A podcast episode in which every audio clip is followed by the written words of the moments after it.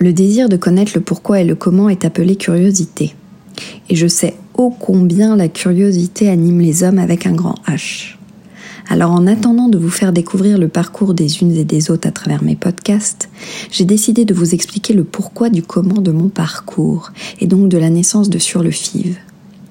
Tout a commencé à l'aube de mes 25 ans. Fait tard, entouré de nombreux amis, je croquais la vie à pleines dents jusqu'à la chute. Une chute dans un escalier quelques jours seulement après avoir fait retirer ce stérilet que je ne supportais plus. Oui, cette chute, que l'on aurait pu mettre sur le dos d'un verre d'alcool de trop, n'était pas si anodine. Elle m'a donné l'alerte que quelque chose ne tournait pas rond. Quelques jours après, ma mère, chez qui je passais le week-end, m'a traîné chez le médecin trouvant que quelque chose n'allait pas dans mon teint et au niveau de mon ventre. Il faut croire que les mamans ont un instinct naturel. Je vous passerai les détails de tous les rendez-vous qui se sont succédés. Mais le soir même, j'étais hospitalisée, le lendemain opérée pour une histoire de kyste hémorragique avec suspicion de salpingite. Au final, les kystes n'étaient pas hémorragiques mais infectés et je ne faisais pas une salpingite mais une pelvipéritonite avec début de septicémie. Autant vous dire que j'ai eu chaud. Et il y en a un autre qui a eu chaud aux fesses. C'est le chirurgien de l'époque qui m'a annoncé sans ménagement que je ne pourrais jamais avoir d'enfant naturellement. En une fraction de seconde, il a réussi à briser mon destin. Alors que je l'interrogeais simplement et innocemment sur le moyen de contraception à reprendre après le stérilet, il m'a répondu avec beaucoup de dédain Bah plus rien, mademoiselle. Vous ne pourrez plus avoir d'enfant sans doute la plus grosse claque de ma vie. Ce jour-là, si j'avais pu, croyez-moi, je lui en aurais mis une moi aussi. Mais mes mains tremblaient trop. J'étais choquée, perdue. Les années ont passé et j'ai repris de l'espoir. En consultant de nombreux spécialistes, ils m'ont dit que le corps humain était surprenant par sa force et qu'aussi jeune mes trompes pourraient naturellement se déboucher. Rien n'était impossible. J'y ai alors cru. Puis on m'a dit Le jour où vous voudrez un enfant, dites-le nous on vous fera un examen, une hystérosalpingographie.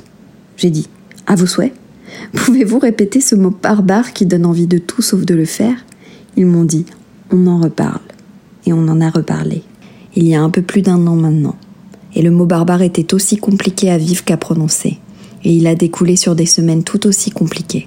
Alors pour ne jamais oublier par quoi j'avais dû passer pour porter la vie, j'ai décidé ce jour-là d'écrire, encore et toujours, mais de lui écrire à lui, ce futur bébé. Des lettres que j'ai écrites à la manière d'un journal, dès l'annonce de ma double salpingectomie. À l'époque, en les écrivant, je ne pensais pas les partager, mais cela fait aussi partie de mon protocole et de ma démarche envers vous. Si les lire tout haut peut aider celles qui souffrent tout bas, alors je me lance. 23 octobre 2018. Ablation. Le mot est lancé. Aussi coupant, tranchant que sa définition, il fait mal. L'action d'enlever commence déjà. Le docteur X vient de m'enlever tout espoir d'avoir un enfant naturellement. Nous sommes le 23 octobre 2018. Tu n'es qu'un projet, un désir XXL dans notre tête. Ce jour-là, nous venons de débuter notre plus grande bataille d'avoir. Et oui, ce qui aurait dû être un rendez-vous porteur d'espoir, celui de pouvoir réparer mes trompes et obtenir de fait une grossesse naturelle, se termine ou plutôt s'entame sur trois syllabes prononcées lentement, comme pour mieux les comprendre ablation. Pour maximiser les chances de t'avoir, je vais devoir subir une ablation des trompes. Je pleure, oui, j'angoisse, oui, mais papa est là, rassurant, réconfortant et définitivement aimant. Il est prêt à toutes les batailles pour te serrer dans ses bras, et même à regarder des vieux pornos dans une salle glauque, c'est dire. 16 novembre 2018. Bon, on y est. Je n'ai définitivement plus de trompe, mais l'espoir de te voir arriver grandit de jour en jour. Après avoir passé une nuit d'angoisse, une heure dans une salle d'attente à écouter les conneries de ton père, près de trois heures à poireauter devant le bloc et de longues heures à parler avec ma voisine de chambre, le verdict est tombé. Docteur X n'a rien pu faire. Mes trompes étaient vraiment trop malades et me créaient des douleurs quotidiennes que je niais. Car pour moi, reconnaître ces douleurs, c'était amoindrir mes espoirs de te voir arriver par surprise. Mais aussi paradoxal que cela puisse paraître, je n'ai jamais eu autant d'espoir qu'au moment où je t'écris ces mots. Il est 23h13, je me sens plus prête que jamais. Notre bataille a commencé et crois-moi, on compte bien la gagner. 18 novembre 2018. Je ne t'ai pas écrit hier. J'ai eu mal, très mal. Mais à chaque douleur, à chaque larme versée, ton papa était là pour me rappeler ce pourquoi je faisais tout ça. Me remettre devant les yeux le bonheur qui nous attendait. On pense beaucoup à toi. Pour tout te dire, tu es dans nos têtes depuis le 6 avril 2018.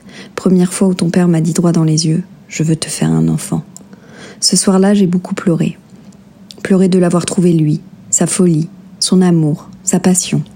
Pleuré de me sentir aussi aimé, mais aussi pleurer pour tous les espoirs mis dans cet acte d'amour que nous allions réaliser. Alors oui, tu n'es pas né d'une nuit d'amour Toridoski, mais tu auras été le bébé marathon, celui qui aura vu toutes les saisons en tant que projet, qui nous aura fait vivre plein d'émotions. Tu es et tu seras toujours notre plus belle réussite, notre plus belle victoire sur un combat d'abord personnel et devenu commun. 21 novembre. Aujourd'hui j'ai beaucoup pleuré. Pourquoi? Je ne sais pas vraiment. Un mal intérieur qui me ronge, une angoisse qui ne se voit pas, ne se verbalise pas mais se ressent, si fort, si intensément que ça en fait mal. J'ai cru pouvoir l'effacer de ma tête, lui dire de retourner se cacher là où je mets toutes mes angoisses du quotidien. Mais non, elle était là, persistante, insistante. Alors papa, mamie, tous ont voulu me faire vomir cette douleur, l'extérioriser. Le seul moyen que j'avais, les larmes, pour l'instant. Puis papa a forcé un peu. Il a réussi à me faire dire deux, trois éléments déclencheurs. La peur que l'opération ne se soit pas bien passée, la peur que le médecin ne m'ait pas dit toute la vérité. Et il n'a pas attendu. Il a appelé immédiatement le médecin. Il est si prévenant avec moi, tu sais. Le médecin a rappelé, cinq minutes après, et il m'a rassuré. Tout ira bien pour toi. Nous te mettrons bien en route le 17 décembre prochain. Mon cœur s'allège, je peux écrire, me lever de ce canapé qui me dévore depuis quelques jours, et retrouver l'énergie laissée dans mes angoisses, l'utiliser pour remplir mon verre laissé à moitié vide. Voici, c'est la dernière lettre que je lui ai adressée. Et pourtant, il s'en est passé des choses que j'aurais pu lui raconter. Mais je vais vous les raconter.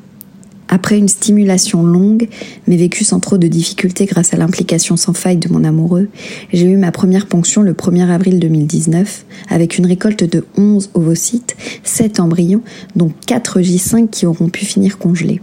Car oui, comme rien n'est jamais simple, j'ai fait une hyperstimulation qui a empêché le transfert frais. À partir de là, a commencé une attente qui m'a semblé interminable. Vous savez, ces minutes qui deviennent des heures, ces jours qui deviennent des mois. C'est un peu notre quotidien en PMA. Et je ne pensais pas que la patience allait être mon plus gros défi dans ce protocole. Il faut patienter pour tout, tout le temps. Nous avons d'abord attendu que mon corps récupère, un cycle de perdu. Puis nous avons dû attendre mes règles pour faire la piqûre de décapeptile. Et oui, elles qui arrivaient toujours par surprise avant se font maintenant désirer quand on a besoin d'elles. Ensuite, nous avons dû attendre 21 jours pour faire l'échographie de contrôle et prise de sang. Ce après quoi j'ai commencé Provamès. Et rebelote, 14 jours à attendre avant de recontrôler, voir si l'endomètre a bien épaissi, et passer, oui ou non, à la progestérone pendant 15 jours, avant de recontrôler et d'obtenir le go pour la dernière piqûre avant le transfert d'embryon congelé. Il aura eu lieu le 18 juin 2019. Et là encore, de l'attente, des couples, tous à attendre la même chose que nous, du stress, de l'envie, de l'impatience. Toutes les émotions se mélangent. Et enfin notre premier J5 au chaud. Encore des émotions, des larmes, des je t'aime. Oh oui, beaucoup de je t'aime. Et une ordonnance marquant l'espoir, celle de la prise de sang qui devra se faire dix jours plus tard. Je la serre fort, j'y crois. Oh oui, j'y crois si fort. Je vois des signes de grossesse dans chacun des symptômes que je ressens. Je deviens folle. Les jours me semblent interminables et une conviction si intime que bébé est accroché. Je tiens. Pas un seul test de grossesse à la maison. Je le sais au fond de moi, il est là, accroché, bien au chaud.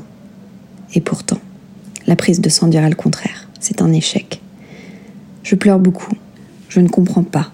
Je n'y crois pas même. Puis mon corps ne m'aidera pas à y croire puisque mes règles mettront plus de trois semaines à arriver. À tel point que mon médecin me redemandera une autre prise de sang et une autre échographie. Et enfin, comme pour mettre un terme à cette torture, elles arriveront plus vives et violentes que jamais, longues et douloureuses, comme les jours que je venais de passer à les attendre. Les vacances d'été arrivent, le corps se remet gentiment, la tête aussi, mais la tête a encore besoin d'une petite pause. Alors on décide de profiter de la fermeture des labos pour vraiment faire un break et revenir en septembre plus fort encore. La deuxième tentative a eu lieu le 26 octobre dernier. C'est tout récent. Après 39 jours de traitement pré-transfert. 39 jours, c'est énorme, oui. Mais mon endomètre a décidé de faire des siennes. Il ne voulait pas épaissir, alors il a fallu augmenter les doses, passer les cachets par voie vaginale. Car oui, la PMA ne se résume pas à des piqûres, c'est aussi des cachets par-ci, par là, mais surtout par le vagin. Oh, cette partie de mon corps avec laquelle je suis en froid pendant tous ces traitements. Il faut dire que je lui en fais voir de toutes les couleurs, même si les cachets sont blancs et beiges. Bref, revenons à nos moutons ou plutôt à nos embryons. Pour ce deuxième transfert, j'aborde les choses plus sereinement. Ça ne m'empêche pas de courir tous les magasins d'alimentation de ma rue pour trouver du jus de raisin blanc.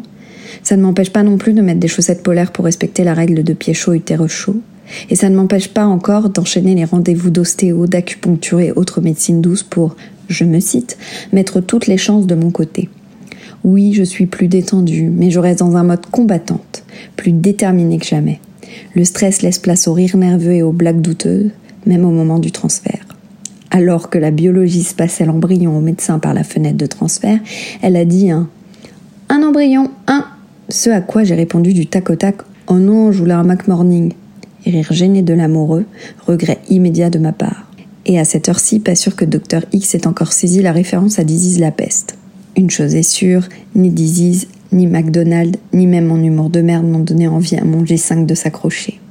Nous apprendrons dix jours plus tard que c'est négatif.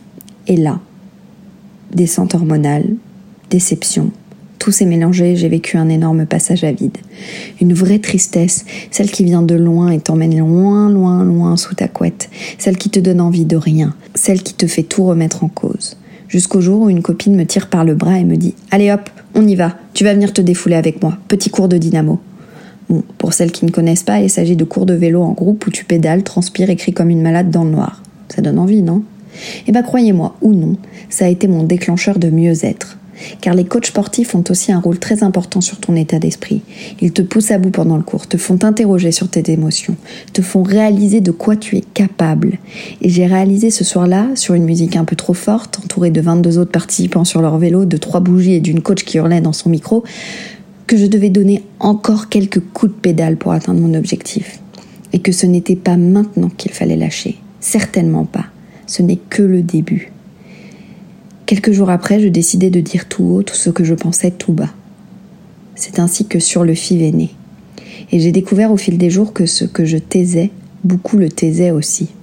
Je me suis sentie beaucoup moins seule et j'ai voulu que vous aussi. Alors nous voilà, ensemble, prêtes et prêts à partager, échanger et parler librement sur l'aventure de notre vie, notre parcours PMA. Alors merci pour votre écoute et à très bientôt pour un nouveau portrait.